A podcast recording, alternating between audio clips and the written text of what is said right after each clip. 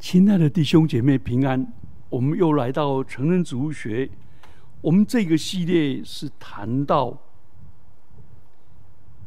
我当我们疾病的时候，所以上一次、上上次的第一讲是提到，我们当我们有疾病的时候，我们要审查我们病的原因，来一一的去处理。第二部分，我们就来查考察耶稣基督。怎么样医治我们的疾病？那我们怎么样跟来求主耶稣医治我们？怎么做个连结？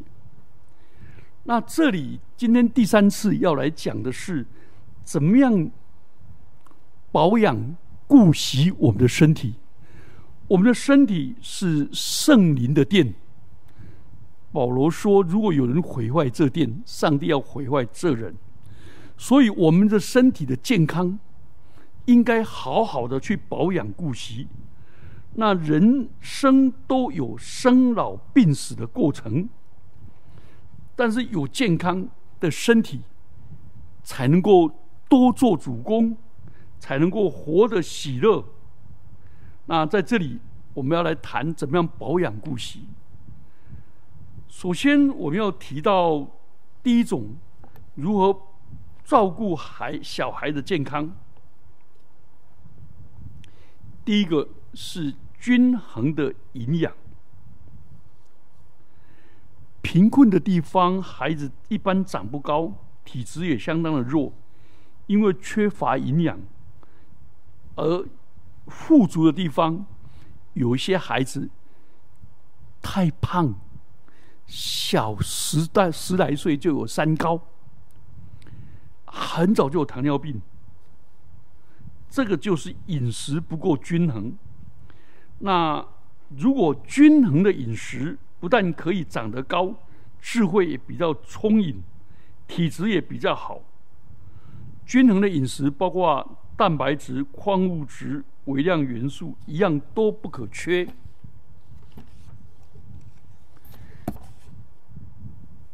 蛋白质的食物有牛奶、鸡蛋、鱼、瘦肉、花生、虾、豆类；矿物质呢，补充钙片、磷片、紫菜、海带；微量元素啊，糙米、大豆、鱼类、瘦肉、白菜、花生、胡萝卜、海带、菠菜、芹菜、荞麦等。我们最好吃当令，当令。当季节盛产的食品，然后我们要能够多样性，所以要鼓励孩子不要偏食，哦，不要偏食。那个饮食方面，及早告诉孩子。那我认识两个孩子，一个孩子是只要发现有营养的，对他身体有益的，他就吃。那另外一个是只吃自己喜欢吃的，所以我们要教导我们的儿女，应当做应该做的事，还是做自己喜欢做的事，请他们去想一想。那一个成熟的人是做应该做的事，而不是做自己想做的事，优先做应该做的事。但是，一个智慧的人是喜欢做应该做的事。那饮食上也是一样。那孩子如果某一些东西不吃，像我的孙子，我就要求他说：每一样都吃，好喜欢吃的多吃一点，不喜欢吃的少吃一点，但每一样都吃。而且我要求他们。你可以不吃鸡肉，但是你可以吃鸡蛋。哦，你不吃牛肉，但是你可以喝牛奶。意思是说替换性的，这样子的话，它还是摄取到均衡。第二个，多做运动，给孩子尽可能从小养成运动的习惯，而且帮助他们每一个。每一个星期有五次的运动量，那我的孙子从小就被他的父母要求每天运动。哦，每天的运动量都非常够，所以我三个孩子抱起来，结果发现没有一个弱弱的，都是那个肌肉都非常的健壮。我我的女婿哦，他在当医生哦，他没有多少时间运动，但是他下班一定先运动，把所有的核心肌群做好运动。他甚至于在帮病人打针的时候，都在用深蹲来打针。那病人说：“医生，你的动作怎么那么奇怪？”他：“不是，我是在做核心肌群，这蛮有趣的。做运动，那年纪老了，考虑体能，哦，像我的话就很注意做柔软伸展的运动。做完了以后，我就逐渐的增加。”不要一次做太激烈，让自己的身体受损伤。第三个，睡眠要充足。小孩子的睡眠一般比成人长，少年人要睡八到十个钟头。生长激素在晚上熟睡以后才达达到分泌的最高峰。我们家三个孩子的睡眠都非常的充足。所以两个女儿都比妈妈高十公分，那儿子比我还高五公分。真的对儿童的生长真的很重要。可是台湾的孩子功课压力太重，睡眠常常往往不足，常常是做不完的功课，很晚睡。有时候是学校给的压力，有时候是家长给的压力。好像每一个人妈妈都要做虎妈，其实小孩子一生只有一次长大的机会，教育是一生之久，活到老学到老，一生学不了，不要急于一时。华人非常怕输在起跑线，我最近发现犹太人，他们。不怕输在起跑线，他们是要赢在终点线。哦，他们真是慢活又放羊，慢活这慢养哦，就是意思就是说，他不会把孩子在年少的时候就给他高压补习才艺。哦，外语用高压的让孩子没有机会运动，睡眠不够，他们不会，他们让孩子自由的成长，而且让孩子承担很多的家事，做了很多的工作。慢，可是犹太人所有的各种比赛，奥林匹克的比赛都输台湾人，输的很惨。可是他们他们到大学的时候就进入死亡交叉点，他们进入大学的时候是。台湾是有你玩四年，他们是非常的认真，所以亲爱的要帮助我们的儿女睡眠充足。第三个，注意卫生，注意卫生条件，上卫生间必须洗手，饭前要洗手，避免细菌的感染。空气太脏或者抽二手烟都有有害。勤洗手，勤戴口罩，帮助很大。在最近这几年的疫情，戴口罩的结果，呼吸道感染的、肠病毒感染的几乎少了好多。所以父母要教导、提醒、帮助，使孩子成为习惯。像我们家从外面进来，第一件事情就先洗手，所以用干净流动的水冲洗，好，帮助。所以要用肥皂，手心、手背、手指、指甲缝都要洗干净，然后用纸巾擦干净。哦，这些接触到宠物就要洗手，算钱以后，哦，排便以后，接触宠物算钱后都要洗手才接触家人。像我大女儿，我要我要抱孙子的时候。他连说：“爸爸先洗手，妈妈先洗手。”我说：“哦，谢谢，以后我就知道了。我一定先洗完手，再抱孩子，再抱孙子。这样子，哦，很帮助很大。”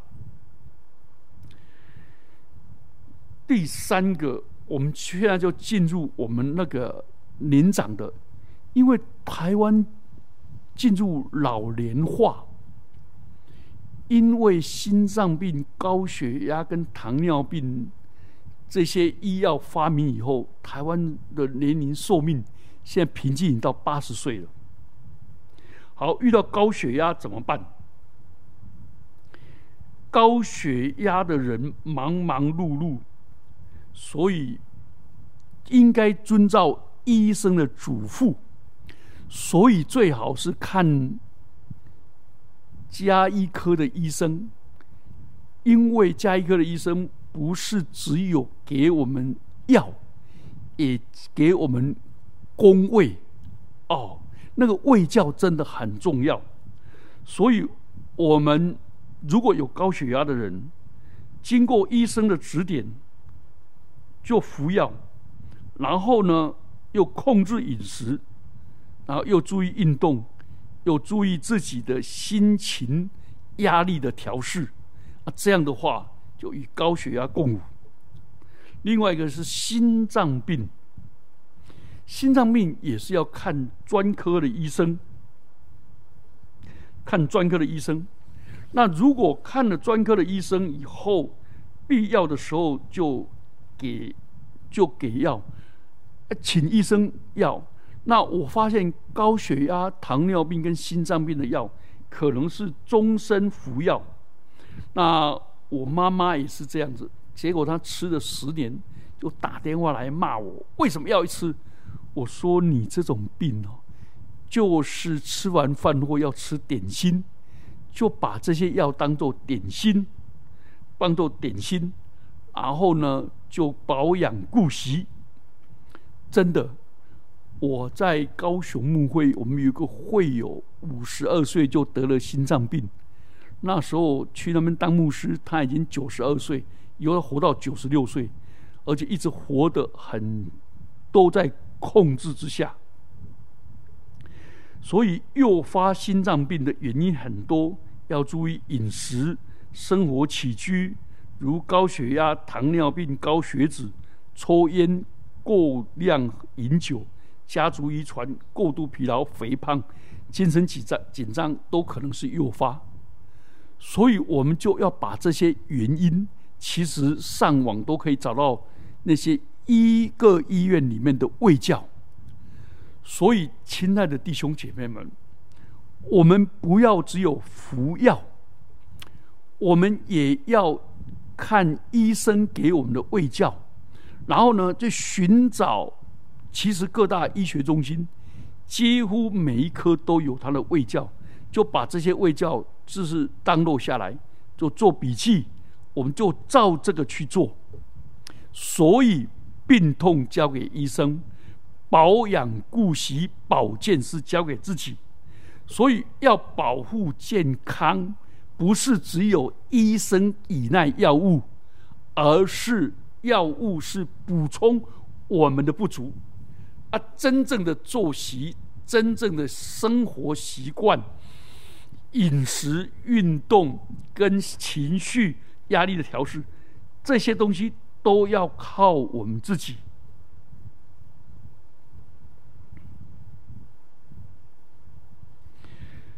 好。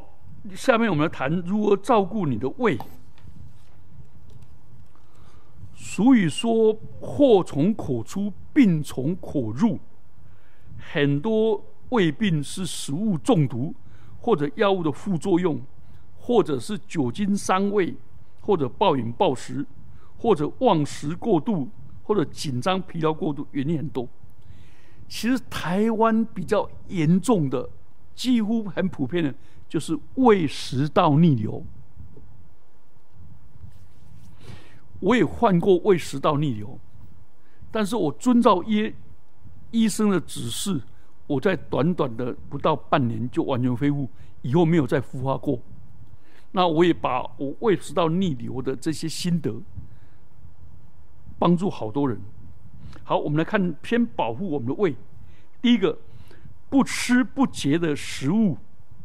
不吃任何腐烂的食物，无论是肉类、鱼类、蔬果，不要为了省一点钱吃不新鲜的食物，不洁的食物会引起胃病、呕吐、幽门杆菌，都是又不洁的食物。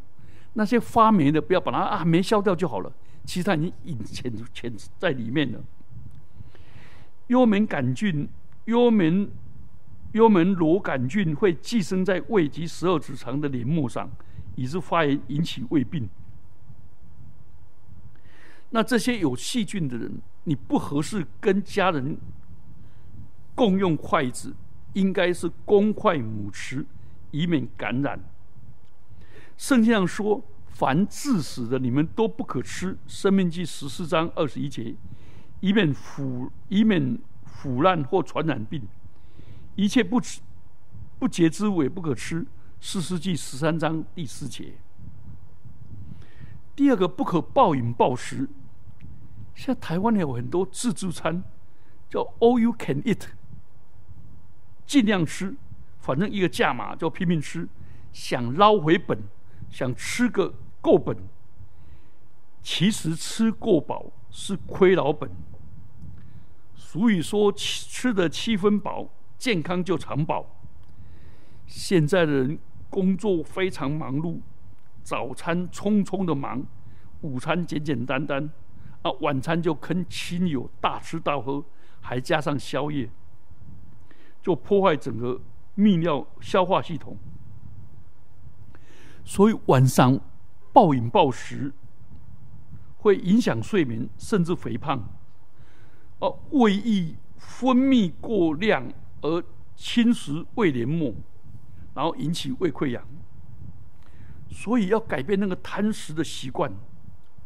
那个吃到撑不要。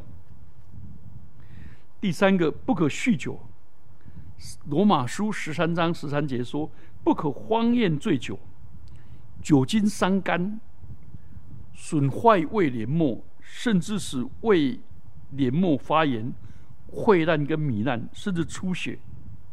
酒精也会破坏脑细胞，使人失去理性，胡言乱语，做出错。误的决定，甚至赤身裸体也不支不支持。圣经上说：“今年君王喝酒，君王喝酒不相宜。王子说龙酒在哪里也不相宜。”箴言三十一章第四节。第四个，不可抽烟。众所皆知啊，香烟尼古丁。不止破坏呼吸系统，也伤害到胃，因为尼古丁会损害胃黏膜。由于促进血管的收缩，胃黏膜的血液流量减少，抑制前列腺的合成。前列腺素对胃黏膜有修复作用，胃的排空功能受到干扰，可能使胆汁倒流到胃，而损害胃。胃黏膜会损害胃黏膜，所以圣经上说：你们或吃或喝，无论做什么，都要为荣耀上帝而行。圣经上没有说不能抽烟，但是圣经上说凡事都可行，但不都有益处。抽烟没有益处。凡事都可行，但我总不受他的辖制。起初你抽烟，后来烟抽你，你就抽你的寿命。所以抽烟是一种上瘾行为，就被辖制了。所以饭后一根烟，快乐是神仙，那是麻醉自己的谎言呐。所以不可抽烟。当然，在台湾还有个特殊现象，就是不要吃槟榔，吃槟榔吃到整个牙齿整个。都破坏掉。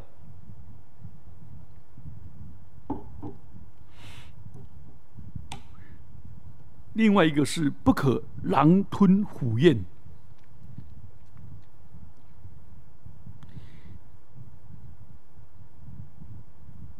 我们在当兵的时候，四个人一桌，饭量有限，菜肴有限，所以就快速抢佳肴，就狼吞虎咽。我爸爸那时候要求我们工作，要赶火车，清晨的时候要求我们五分钟内要吃完两碗白米的热腾腾的饭，一吃进去，整个食道都按热热烫烫的。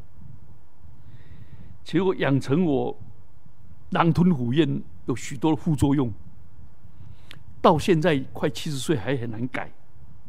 所以要养成细嚼慢咽的习惯，才能增加唾液的分泌，有益食物的消化。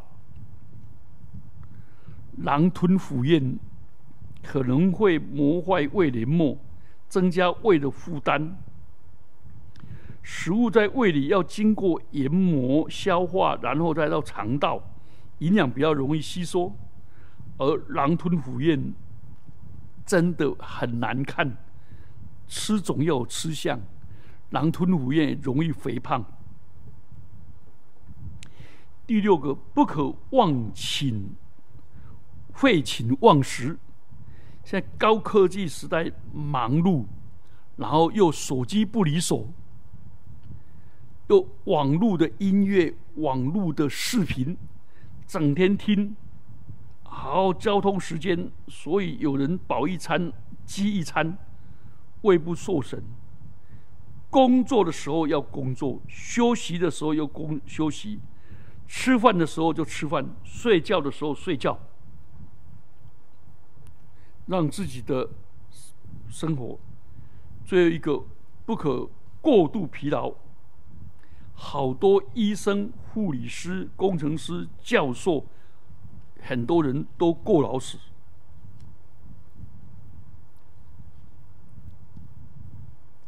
疲劳过度啊！这个我们已经谈过了。所以基督徒无论如何要守安息日。安息日有两个条款，一个是两个动机条款。一个是生命记的人道条款，你们曾经在埃及为奴，所以你们要休息，不要成为工作的奴隶。你不但自己要休息，也让你的家人休息，让你家的仆役休息，甚至于牛、驴、牲畜为你工作也要休息。所以该放松的就要放松。另外，出埃及记是一个说上帝做工做了六日，第七日就安息。所以，为了保持健健康，每一个人都要一个礼拜有一天的好好的休息。第八，不可以紧张、忧郁过度。人的情绪的绷紧，肯定会影响身体的健康。如果经常烦恼、愤怒、压力，那整个身体就容易疾病缠身，很容易得胃溃疡。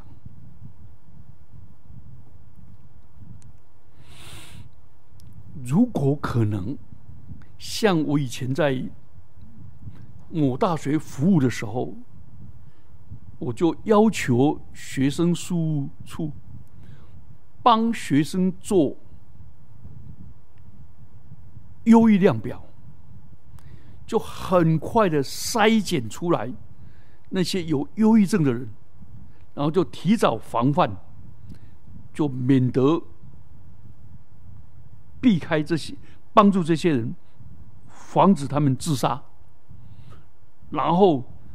再透过各种管道，跟智商中心、跟项目室整个连接，帮助这些人度过危机。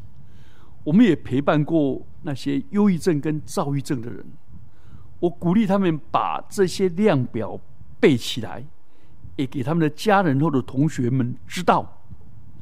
所以，当自己没有病逝感的时候，家人已经发现说你已经超标了。危险了，应该继续服药或者医生调药，哦，类似这一类的来帮助他们。圣经上说，你要把你的重担卸给耶和华，他必抚养你，他必他永不叫一人动摇。诗篇五十二篇二十二节，你要将一切的忧虑卸给神，因为他顾念你们。彼得前书五章七节。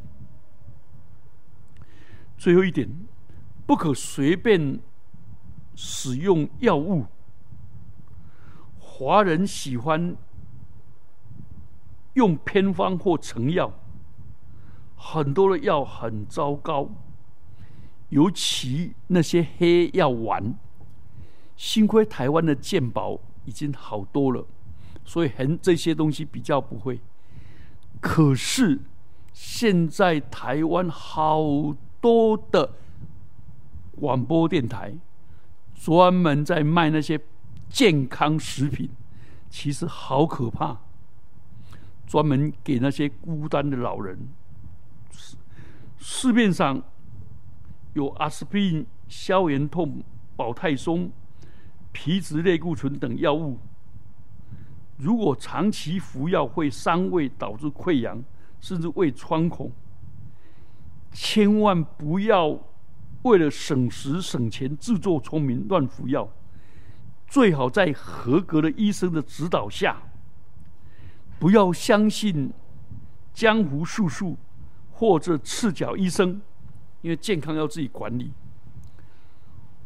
我在大学服务的时候，我们有个同事得了糖尿病，我就告诉他说：“你注意，请你不要吃任何偏方，因为我岳父。”那个时代，跟他们同时得糖尿病四千多人，服偏方的没有一个活超过一两年。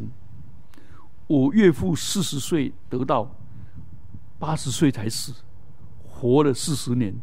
他遵照医生的处方，所以我就跟这个同事讲说：“你一定在这个月内，你起码。”看到一些人热情的人，很爱你的人，他们没有什么不良动机，但会告诉你超过一百个处方、一百个偏方，经过，但是你都不要信，都不要吃，你照医生的就好了。结果一个多月，他说：“哦，牧师啊，不止一百个啊，每一个人都有说偏颇，说什么好的都会断根的。”我说：“你不要相信会断根。”糖尿病、心脏病、高血压，就是吃一辈子，控制住。啊，有人说不是，我们都可以逆转好了，就终身断根了。啊，还有台湾喜肾这么多的，是跟以前吃黑药丸这些有关。所以千万不要哦，在网络里面一堆广告，都一堆广告。都号称医学博士或者自然医学的，所以不要随便相信这一些。我们一起低头祷告，主啊，恩待我们，知道怎么样保养我们的身体，成为一个容神益人的工具。奉基督耶稣的名祈祷，阿门。